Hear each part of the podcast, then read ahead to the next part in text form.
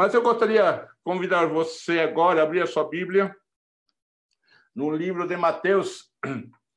Eu coloquei a, este, a esta palavra, a esta mensagem, eu no livro de Mateus capítulo 11, novamente, eu coloquei nesta palavra, nesta mensagem, um, um título, assim, um tema, para você lembrar sempre dessas dicas que Deus, através da pessoa de Jesus, nos dá para vencer, se possível, né, o estresse.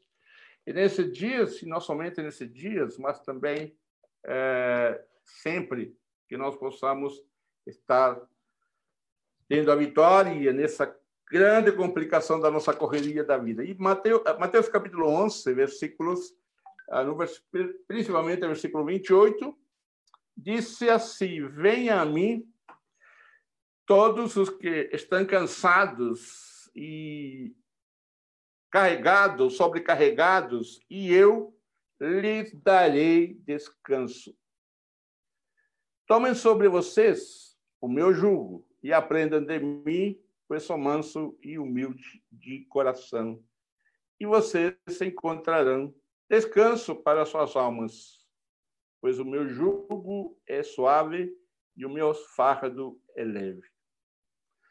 E neste pequeno texto, ou nestes dois versículos, como semana passada eu falei, nós temos três podemos dizer, imperativos, três dicas que Jesus nos dá para uma vida mais relaxada, uma vida na abundância, que é muito difícil, muitas vezes, de a gente vivenciar.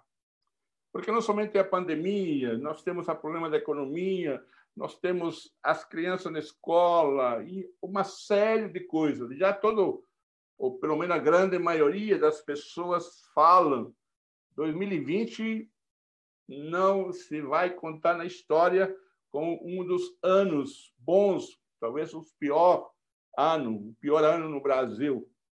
Pelo menos eu não me lembro ter passado esse período tão difícil como 2020, em termos econômico, de saúde, de educação. Houve crise de inflações 200% ao mês, porém, tudo era superado com a, aquela atividade econômica e, enfim, de várias situações que as pessoas desenvolviam para vencer a crise. Mas nós temos um inimigo invisível. É uma batalha que nós estamos atrás, porque na frente temos uma equipe, um grande grupo de pessoas trabalhando em busca da bala, do elemento que vai nos proteger, que é a vacina. E, com certeza, isso traz muito estresse. As crianças estão nas suas casas, os pais não conseguem é, conviver com os filhos, porque passam toda a semana, ou passavam a semana toda na escola, praticamente o dia inteiro. E agora houve uma mudança radical nas suas práticas. Não que os pais não gostem dos filhos, não é isso, mas que agora realmente traz uma grande preocupação. E Jesus também agora nos mostra, diante de situações, como ele agia. E ele está diante de uma grande crise. Por quê? Porque ninguém acreditava nele. Isto é, ninguém aceitava os milagres de Jesus, ninguém aceitava as curas que Jesus fazia, ninguém aceitava a, a, as mensagens, a palavra dele. Então, num contexto onde ele era rejeitado, ele está numa cidade próxima da Galileia ali, e ali então, né, ali então ele faz uma pequena traz uma pequena palavra e uma oração. E nesta pequena palavra ele diz são três coisas. E a primeira que ele diz é: venham a mim todos os que estão cansados e sobrecarregados, e eu lhes darei descanso. Interessante é perguntar qual é o público que Jesus estava falando para dizer que eles estavam cansados. E para isso nós temos que olhar o contexto. E o público que ele estava falando é um público religioso. E um público religioso e um público que este religioso tinham, que eram seus seguidores da, da religião.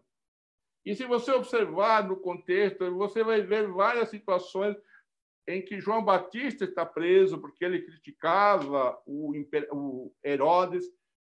É, Jesus está sendo questionado porque ele criticava os religiosos. Enfim, o poder secular e o poder religioso estavam contra Jesus. E não somente contra Jesus, mas também o povo vivia numa situação oprimida. Eles estavam debaixo do império que os escravizava. E diante desta situação, ele lança então esta proposta: venha a mim que eu vou dar descanso para vocês. Eu tenho algo melhor que o Império Romano e algo melhor que a religião dos judeus, ou algo melhor que a religião dos fariseus, que era uma religião legalista. Era uma religião de não faça isso, não faça aquilo. Era uma religião que a, o termo pureza era tão enfatizado que para comer, para fazer algumas atividades, eles tinham que lavar as mãos, eles não podiam tocar um morto, eles não podiam estar em lugares onde houvesse uma mulher que tivesse uma menstruação ou um fluxo de sangue, como foi o caso daquela mulher que foi curada por Jesus. Enfim, era um povo, ou eram os religiosos separados, tão separados, que não permitiam que o povo mais simples, aqueles mais ignorantes em relação ao conhecimento de Deus, não se aproximassem. Eles eram perseguidos pelo Império Romano e eram escravizados pelo Império Romano, eram sobrecarregados de impostos. E Jesus disse a a este público, a este ouvinte, venham a mim que eu vou dar descanso, você que está cansado e sobrecarregado. E nós vivemos hoje um sistema de vida proporcionado por essa, não somente pandemia, mas também pelo estilo que a nossa sociedade está trabalhando, ou fazendo, ou desenvolvendo. E às vezes nós nos preocupamos por mínimas coisas que nada contribuem para a nossa vida e nós nos tornamos seres cansados e sobrecarregados, além de cansados. Nós podemos, e muitas vezes, nos colocamos cargas que não são nossas, cargas que não nos competem a nós, cargas que nos torna, podemos até falar, pessoas chatas, insuportáveis, ou na linguagem mais comum, tóxicas e muita gente não consegue conviver, e não é possível conviver com pessoas tóxicas. E nesta primeira dica, para vencer tudo isso, Jesus diz: venham para mim. Venham para mim que eu darei descanso. A segunda coisa, que o fato de vir para Jesus não é somente vir que você vai achar descanso, mas ele diz: tomai meu jugo é, tomai sobre vós o meu jugo, sobre vocês o meu jugo, e aprender de mim que sou manso e humilde de coração. A segunda coisa é o jugo. É tomar o jugo de Jesus. O que significa esse jugo? Bom, você sabe de que, e deve saber, quem trabalha na roça muito mal, ou trabalhou na roça, sabe muito mais do que eu. Mas, por incrível que pareça, eu trabalhei com esse tipo de animais, puxando cavalos, por exemplo, ou animais, bois, com jugo. Eu também trabalhei na roça. Né? Nem sempre fui pastor. Também fui homem da roça. E o jugo era o quê? Era um, era um aparelho de, de madeira na qual o, os dois animais era colocado o peso na cabeça, ali na, na, na, no pescoço daqueles dois animais para aliviarem na carga. Não era para que eles deixassem de ter a carga, era para aliviar o peso. E é isto que Jesus nos ensina a fazer. O ensino de Jesus é solidariedade. O ensino de Jesus não é, a soli, é, não é ser solitário. O ensino de Jesus sempre nos ensina a ser solidário. Eu não posso viver sem você, como diria a música popular. Eu não posso viver sem você, eu não posso viver sem o outro. Às vezes eu entendo né, essa falta de comunhão que nós tínhamos ou temos nas nossas igrejas, nossas comunidades. E por causa dessa dessa parceria. E Jesus disse isso: Tomai sobre vós o meu jugo. Então, o jugo era exatamente colocar duas, dois animais para levar a mesma carga. E mais tarde, Paulo vai ensinar isso lá em Gálatas capítulo 6, quando ele diz que quando o irmão for achado em falta, sobrelevai, ajude a levar essas cargas. E o que, que nós fazemos com aqueles, entre aspas, pecadores imundos? O que, nós fazemos com aqueles que falham? O que nós fazemos com aqueles que acolhem os pecadores? Que fazemos com aqueles que se envolvem com pessoas fora do nosso padrão. Nós as criticamos, nós o acusamos. Eu estava agora à tarde lendo o livro, o primeiro capítulo já me impactou o testemunho daquele uh, professor de teologia, uh, um homem que já tem vários livros escritos, e ele contando sua história. Ele simplesmente, por pensar diferente, ele foi humilhado, foi xingado. Por isso que o título né, do seu livro é, é, bem interessante, né? A piedade é, pervertida. Né? Porque, às vezes, a nossa piedade, o nosso pietismo, o nosso puritanismo nos torna pervertido contra o outro. Pervertido no sentido de ofender, de humilhar, no sentido de desprezar. Mas o texto de Jesus disse: Olha, tomai o jugo, e este jugo não é um jugo para solitários, é um jugo para solidários. Aliás, o evangelho de Jesus é solidário. O evangelho de Jesus se mostra extremamente solidário e principalmente com aqueles que mais sofrem, principalmente com aqueles que menos têm, principalmente com aqueles que nós podemos achar que são uma classe que não tem as condições sociais. Porém, há muita coisa que nós precisamos aprender com Jesus. Por isso que essa segunda ordem, ou segunda dica é tomem sobre vocês o seu jugo. E a terceira a dica, terceiro imperativo, ele diz: aprendam de mim. Aprendei de mim, aprenda de mim, pois sou manso e humilde de coração.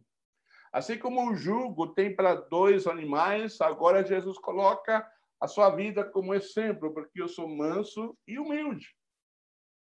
Duas palavras extremamente difícil, simples de traduzir, de entender, mas difícil, difícil de interpretar ou aplicar ou vivenciar cada uma delas.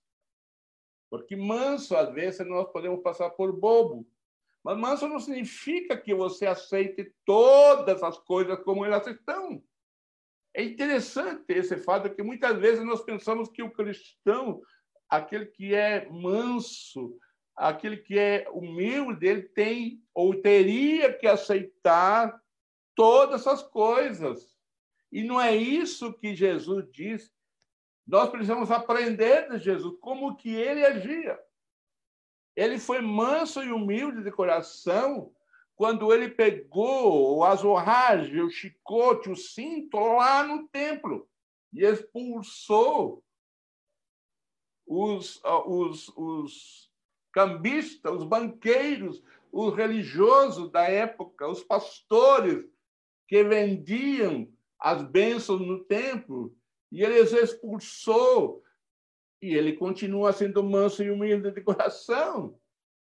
Ele foi manso e humilde de coração quando vieram avisar para ele que Herodes Antipa queria matar ele, queria perseguir e matá-lo.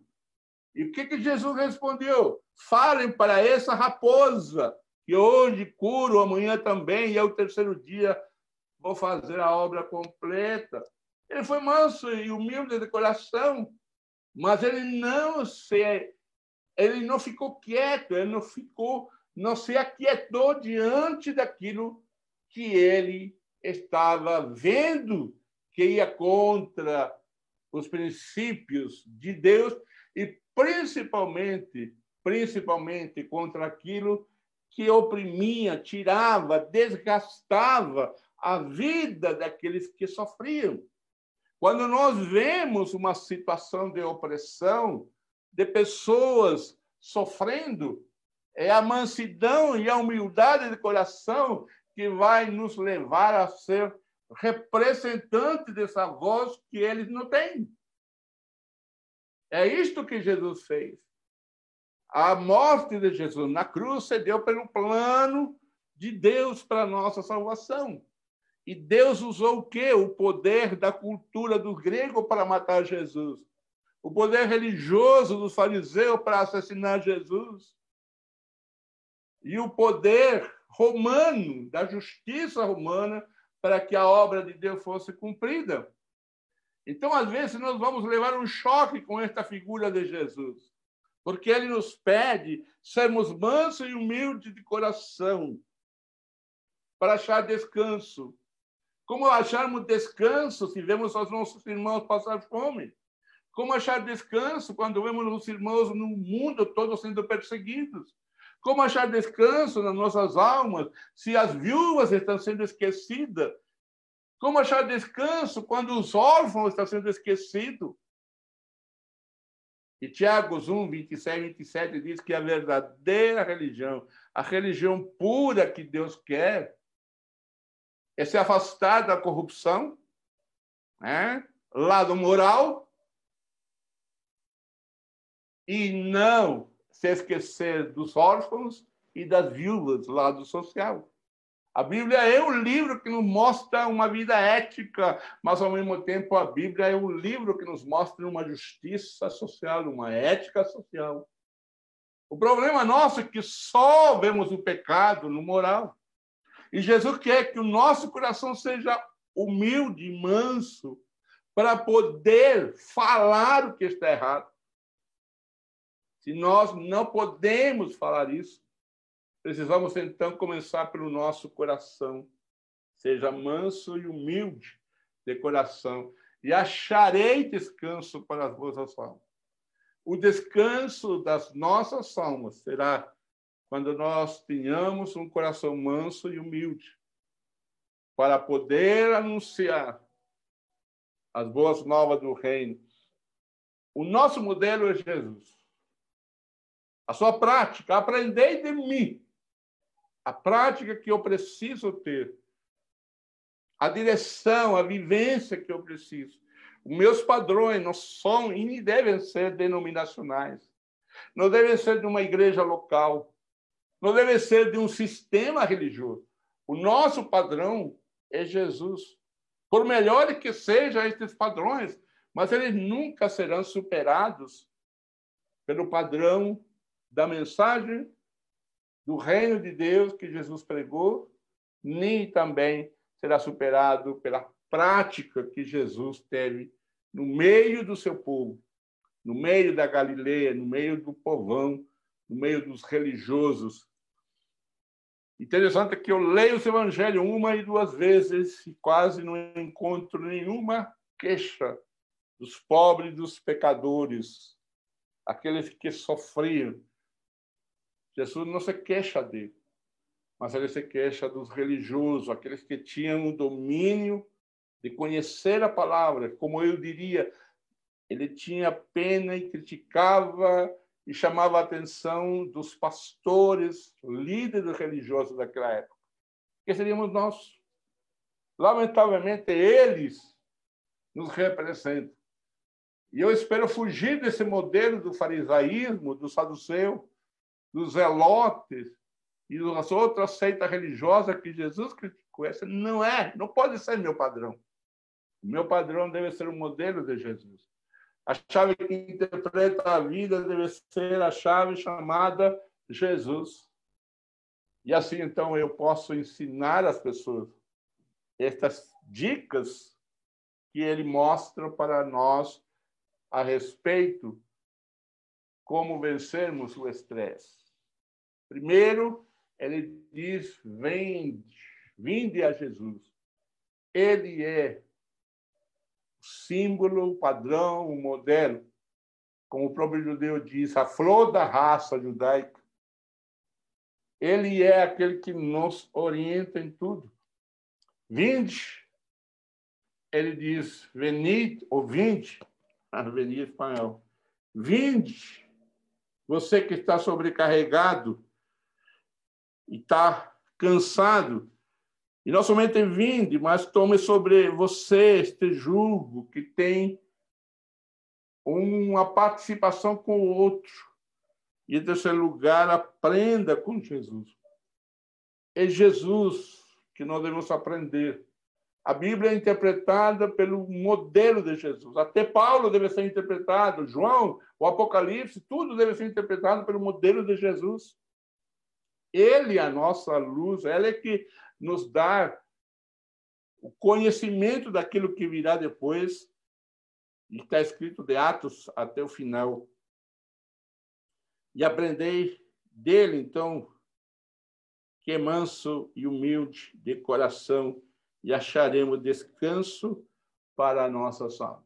Que Deus, nesta semana, nos dê essa condição, essas condições de podermos ter essa essa compreensão de vivenciarmos o Evangelho de Jesus com estas três dicas que ele nos dá para vivermos acima dos problemas, vivemos com menos estresse, vivenciarmos com, com uh, uma vida em abundância, como diz João 10, 10. Eu vim para que tenha vida e vida na abundância. Que Deus nos abençoe e nos dê condições de sempre estar vivenciando esta mensagem na nossa vida prática.